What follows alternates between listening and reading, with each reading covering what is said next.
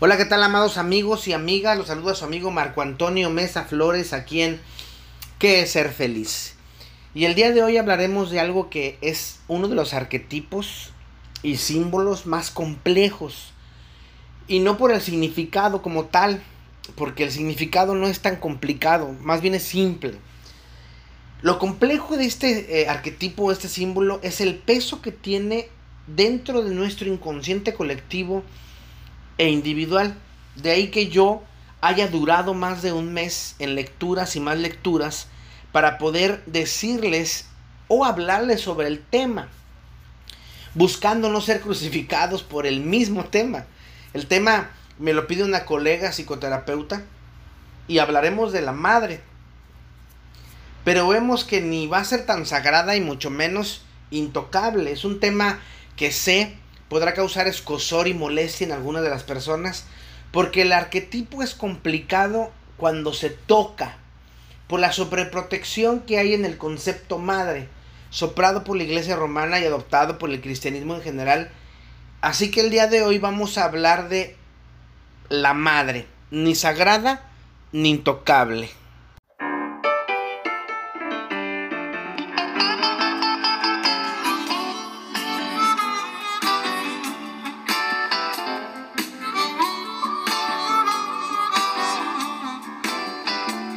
Hablar de la madre es complicado. El arquetipo de esta es casi intocable debido a la figura que representa. Porque hablar de la madre es hablar de la inmaculada, de la buena, de la célebre, de la que se sacrifica, de la que se da, de la pobrecita, etc. El arquetipo complejo se da en el significado que le damos nosotros, ¿sí? En nuestro entendimiento inconsciente es fácil de entender, como lo decía, de manera consciente, pero es complejo por, porque tenemos esos rubros, aún a pesar de que la madre pueda ser muy perversa. La madre es una figura física ligada a la vida. Es la primera palabra que pronunciamos al despertar el mundo. Y es uno de los arquetipos con gran cantidad, casi imprevisible o impensable de aspectos. Precisamente por el peso que tiene como arquetipo.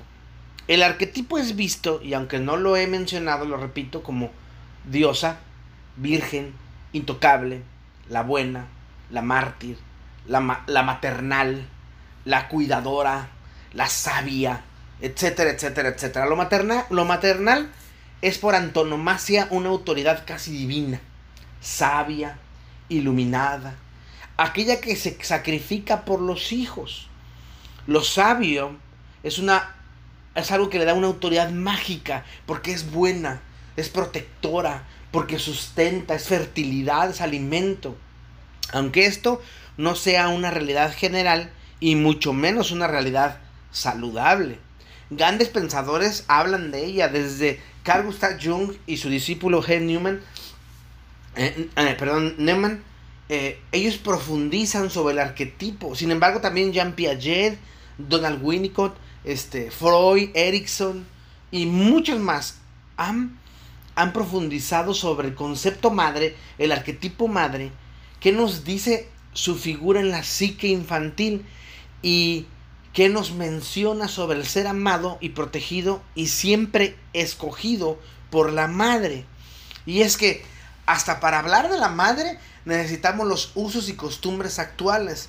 Eh, es más, aquí en México se le da un día. ¿Sí? En el México católico se le da un día, el 10 de mayo.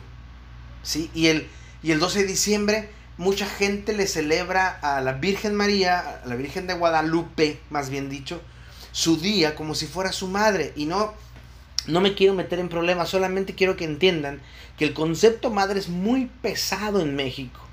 ¿sí? Y no solamente en México, yo creo que en América completa el concepto madre es muy pesado.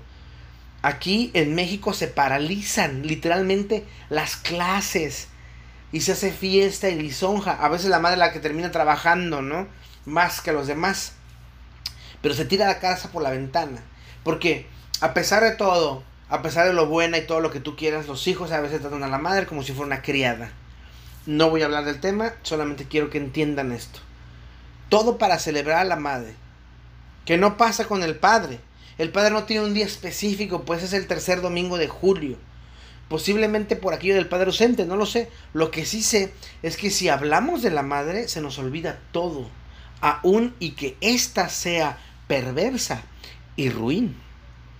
Los arquetipos, como ya he dicho, son cosas que tenemos arraigadas en nuestro sistema límbico, en nuestro sistema lagarto, de lo cual nos viene el cuidado, el amor estorge, el amor de familia y el afecto que se hace consciente colectivo y lo seguimos y lo seguimos enseñando diariamente. Es decir, un arquetipo es la imagen o fórmula que muchos hacen para hablar de algo, aún y que no sepan de qué hablan el concepto Gran Madre, que es un concepto religioso, Jung lo dice en su libro Arquetipos Inconscientes Colectivos, y nos dice que el arquetipo de la madre es muy diverso, porque se puede ver como madre, a la madre, a la abuela, a la madrastra, a la suegra, y yo también añadiría ahí a la tía, a la hermana y hasta a una vecina.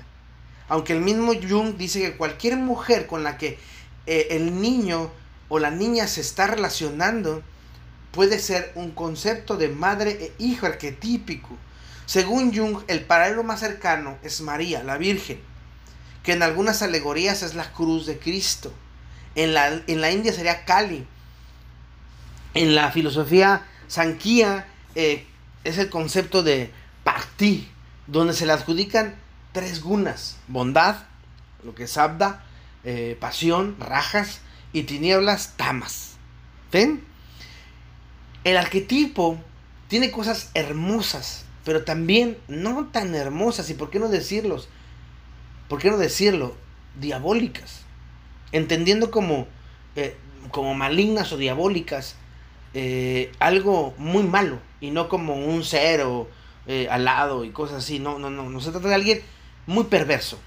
Jesús, Jesús, Jung nos dice que la madre es el primer ser femenino que se encuentra en todo hombre. Es decir, es la base de cómo ser mujer y cómo escoger mujer. Ya Freud también lo había mencionado con su complejo de Edipo.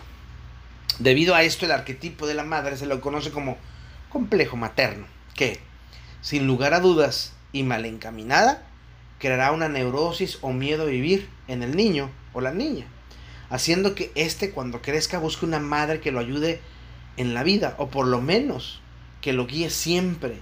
De esos que nosotros conocemos como tiene mamitis. ¿Sí? Según Jung, todo complejo materno se puede ver en la homosexualidad, en el don juanismo o en la impotencia. Sin embargo, creo que cuando una madre se da cuenta que uno de sus hijos, bueno, en este caso, el varón es homosexual, tiende, ella tiende a cobijarlo.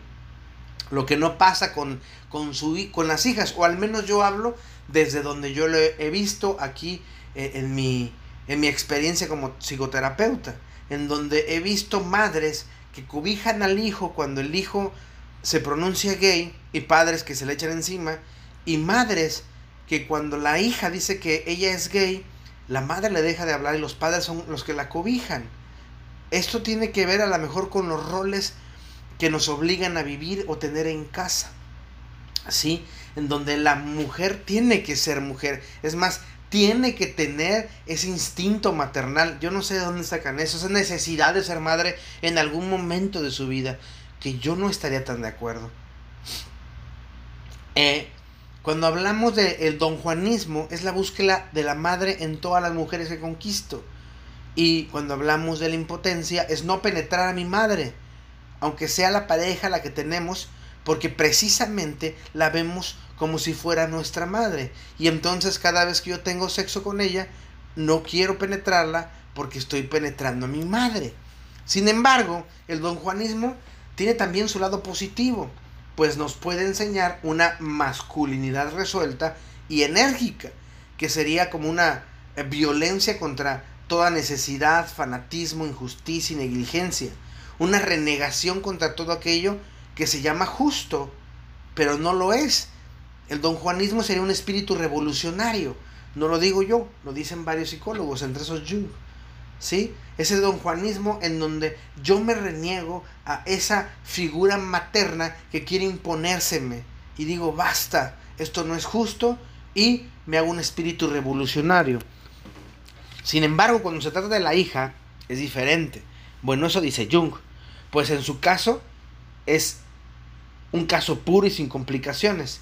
Por un lado, la hija se vuelve inconsciente de lo que es ser eh, madre. Y por el otro, la hija se proyecta en la madre y hace lo mismo que haría la madre. Es decir, en el caso 1 no sabe ser madre. Y en el caso 2 hace lo mismo que su madre haría. En ambos se jode. Y no es ella misma. Pero eso es lo que sucede cuando hay una madre, una gran madre que está dañada. Y es que en el arquetipo de madre, eh, madre es una e hija es otra. El complejo de madre provoca que la hija, que lo, es lo único eh, a la que podría proteger, le sirve solamente para procrear. ¿Sí? La hija, el complejo de madre provoca en la hija que lo único que ella, para lo que ella sirve es para tener hijos. Y en el hombre, ella lo ve como un accesorio nada más, un objeto de la procreación. Cuando pasa esto, la mujer sobrelleva el embarazo y después se hace total, totalmente dependiente de los hijos. Porque si no fuera por ellos, no tendría ella razón de ser. Han visto a esa madre sacrificada que coman todos, yo como hasta el final, o yo me cobo las obras, ¿sí? Esa madre que según ella se está sacrificando por sus hijos, los está manipulando para que los hijos a la larga puedan hacer lo que ella quiere cuando ella sea vieja. Es una de las cosas que decíamos. Eh, muchas de las madres lo que quieren es que cuando ellas envejezcan, los hijos se hagan cargo de ellas, como si fuera una responsabilidad de los hijos, cosa que no es así.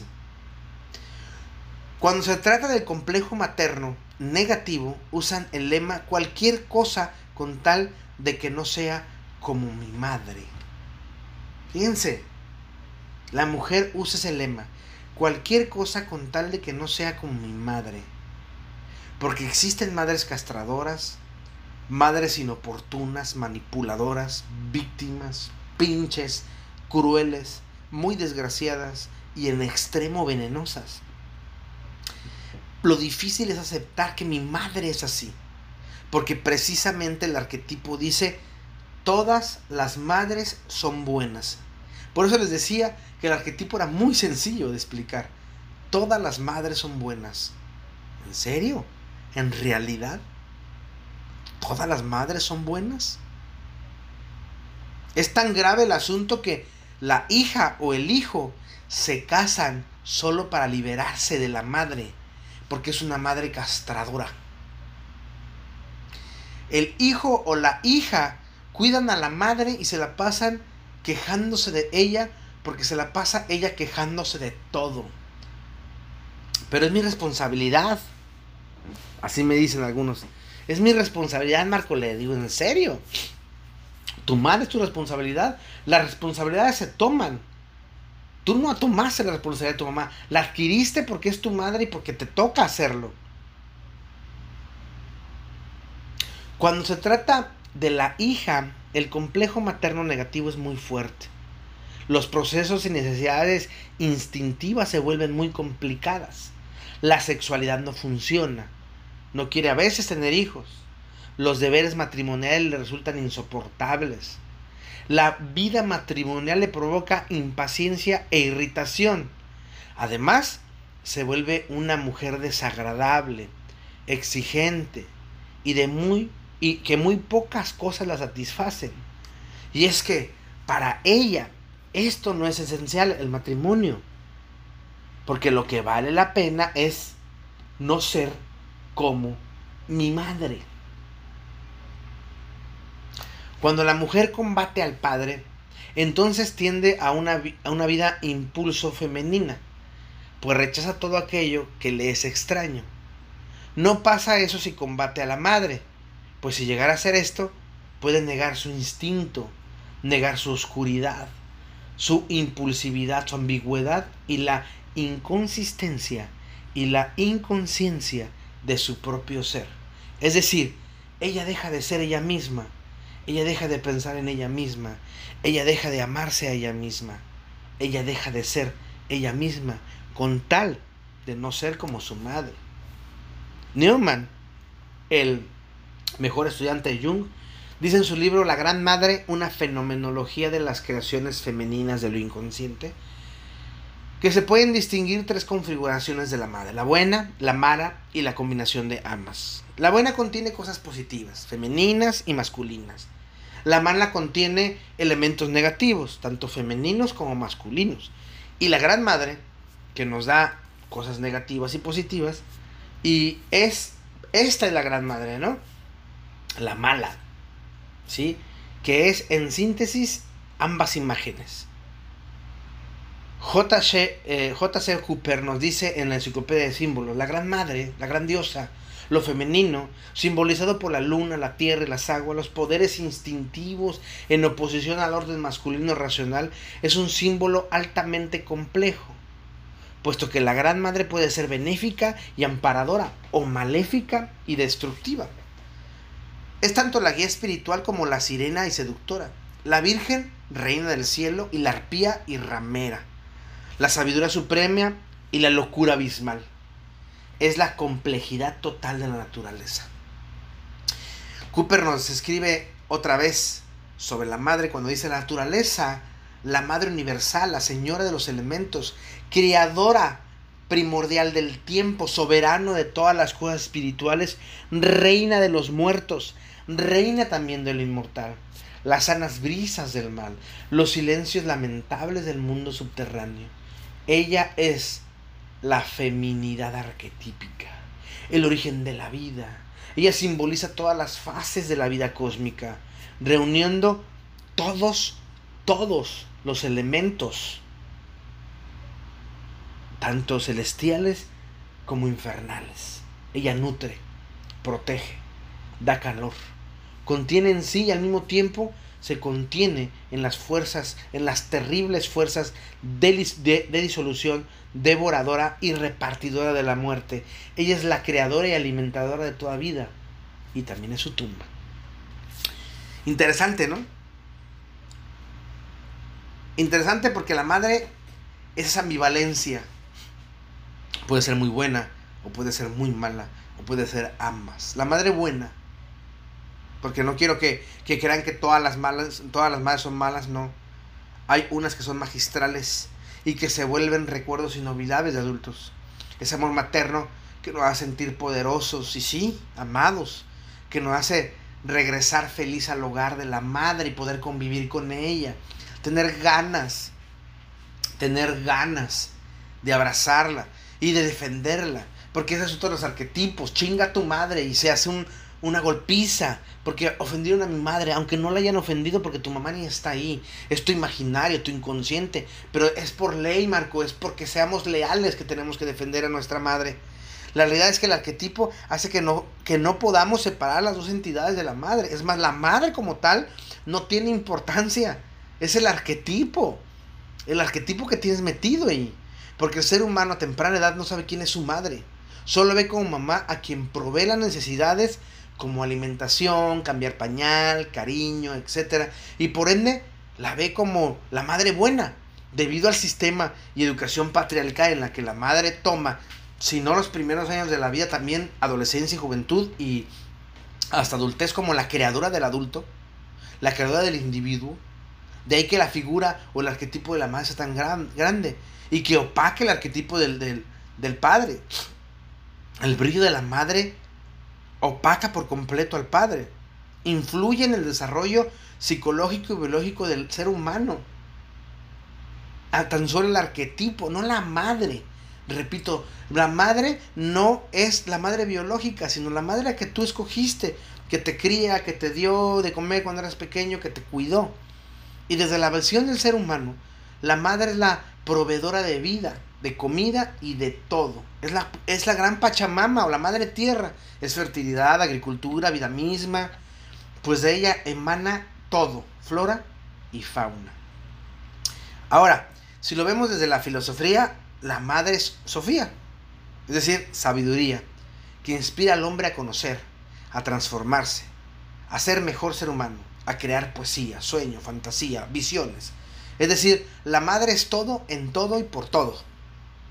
Con el judaísmo, o más bien con el judocristianismo, la madre desplaza a Sofía de tal manera que los matriarcados se convierten en patriarcados. Entonces todo lo que conocemos en Occidente se hace desde la perspectiva masculina que prefiere lo abstracto y racional y deja a un lado lo emocional y subjetivo. Y a pesar del arquetipo de la madre que es tan grande, queda supeditada la visión de los hijos. Es decir, son los hijos quienes hacen qué arquetipo tenga valor y cuál no. Y cuál es el valor de ese arquetipo, en el caso de la madre, que lo hacen tan inmenso. Tan es así que yo he escuchado ah, y he leído algunas personas que dicen, es que las madres no tienen la culpa. Más bien, las madres tienen la culpa de la violencia y del machismo porque ellas son las que educan, sí, pero educan desde el patriarcado, educan desde lo que ellas han sido educadas, que es los hombres no lloran. Ya hemos hablado de eso muchas veces. ¿Sí? Usted es mujer, cierra las piernas. La virginidad está en medio de tus piernas. No la vayas a perder con cualquiera. No eres una puta. No te subas al árbol. Cosas que ya hemos hablado. Cosas que son completamente de un hombre. ¿sí? De un macho, más bien dicho, no de un hombre, de un macho. Hablemos pues de la madre terrible. A diferencia de la madre buena, la madre terrible emana del mundo interno del ser humano. Un ejemplo frío es la madre llorona, ¿sí? La que ustedes conocen como la llorona. Una madre que ahoga a sus hijos al ser abandonados por su pareja, a ser abandonada por su pareja. Es más, una forma de venganza de me abandonaste, los mato y al darse cuenta de lo que hace, lo reclama por las calles como si ella no fuera la culpable de aquello que hizo. La madre terrible entonces surge de dónde? Del miedo, de la angustia y del terror. De ahí que la madre terrible tenga forma de monstruo, de quimera. De ahí que el individuo lo vea como muerte, conflicto, pena, dolor, sufrimiento, violencia, etcétera, etcétera, etcétera. La madre terrible surge desde ahí, otra vez repito, miedo, angustia y terror. Y cuando crece, teme que ella le hagan daño, le haga daño. Estamos hablando del niño. Cuando el niño crece, teme que ella, la madre, le haga daño. Por eso la frecuenta. Por miedo a ser violentado por ella. Por miedo a que ella lo lastime más de lo que ya lo hace. Y al mismo tiempo porque se, se, cree responsable como hijo de tener que cuidar a su madre violenta. Dice Estela Weldon en su libro Madre Virgen Puta, en la página 67. Por extraño que parezca, la maternidad constituye un medio para que algunas mujeres ejerzan actitudes perversas y perversadoras. No, perversi, perverso, perversadoras hacia su progenie, vengándose así de sus propias madres grueso. Y en realidad, aunque parezca horrible o mentira, muchas madres sí se comportan de la misma manera o peor que sus madres, pensando que así puedan desquitarse de ellas por el maltrato que les dieron. J.N. Rosen, en su escrito La madre perversa, nos dice, el concepto de perversión del instinto maternal encaja en todos los hechos que he observado sobre la teología de la esquizofrenia encaja en el comportamiento de las madres de esquizofrénicos, encaja en el material obtenido de los, de los pacientes psicóticos y encaja en el hecho biológico de que cualquier instinto al expresarse puede quedar sujeto a la perversión. Considerando la gama de instintos, no se me ocurre ninguno que pueda ajustarse a la relación errónea objetivo-objeto que, que denominamos perversión el envenenamiento proviene de la madre perversa que no está dotada de esa armonía divina que hace que comprenda el porqué del llanto de su hijo y le permite devolverle a su mundo la felicidad omnipotente. El niño debe crecer. Si uno de los eh, progenitores sufre de un instinto maternal perverso, el niño se ve obligado a crecer desde el principio sobre una, una base psicosexual debilitada. Es decir, Si tu madre está loca y te hace daño, pierdes muchas cosas y puedes volverte esquizofrénico y otras patologías. Muchas de las madres tienen actitudes pasivas o activas en la vida de los hijos, una de las cuales es conocida como abandono temprano, es decir, muchas madres abandonan a los hijos desde pequeños porque ellos pueden solos. O les dan castigos mentales, si no me obedeces, no me quieres. Cállate, nomás dices tonterías. O castigos físicos, pegándoles de cualquier cosa. Y con cualquier cosa. ¿Sí? Haciendo que estos niños crezcan con muchos problemas que se manifestarán como adultos. Sí, ellos pueden recuperarse si van a terapia. Solamente sí. La realidad es, en el arquetipo es que la madre ni sagrada ni intocable. Porque a pesar de ser unos arquetipos más complejos y menos juzgados, no deja de ser un arquetipo dañino. Un arquetipo que nos lastima mucho. ¿Por qué? porque no lo queremos ver. Es mucho más fácil no ver el arquetipo. Es mucho más fácil no ver que mi madre es así. En realidad, eh, nosotros tenemos que entender que ni madre ni padre son responsabilidad de nosotros. Aún y que la sociedad nos quiere imponer la idea, y como lo dice, eh, le dije a un paciente, cliente consultante, que tuvo una madre tóxica y maligna, no dejes de amar a tu madre, pero eso no te obliga a tomarte un café con ella. Es decir, si ella quiere ir a comer contigo y puedes, no digas que no. Claro, siempre y cuando no te afecte, siempre y cuando ya haya bases y siempre y cuando ya haya límites. Pero tú no la invitas porque ella te hace daño cada vez que puede. A ella le encanta hacerte daño. En realidad, las madres perversas no entran en el inconsciente colectivo. Y es que seamos fríos y honestos. A veces no hacemos un recuerdo real porque el inconsciente nos gana y pensamos mi madre es buena, aún a pesar que la, la realidad sea completamente diferente.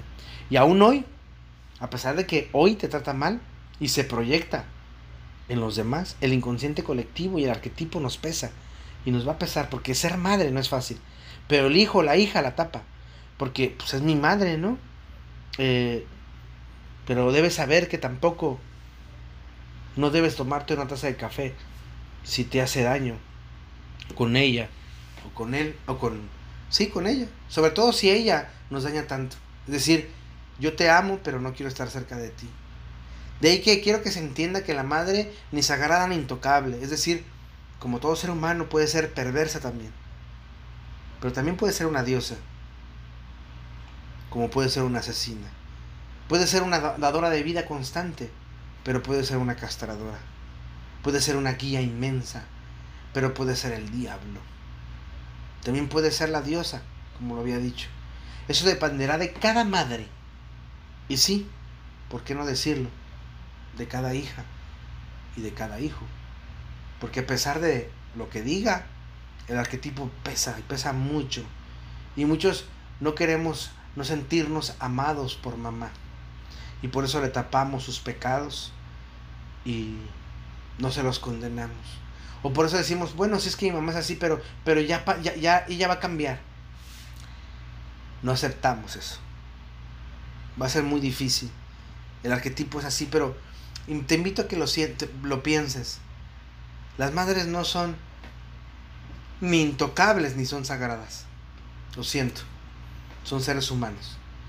Y hay que ser buenos juicios para tener una buena salud mental para ser felices y tener una buena autoestima. Y si tu madre te es perversa o te es tóxica, aléjate de ella.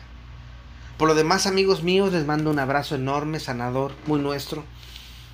Búsquenme en las redes sociales. Soy Marco Antonio Mesa Flores en todas las redes sociales. En Facebook, mi foto de perfil es Buda, Jesús y Krishna en un puente. Y la foto de atrás tiene un letrero de advertencia muy divertido.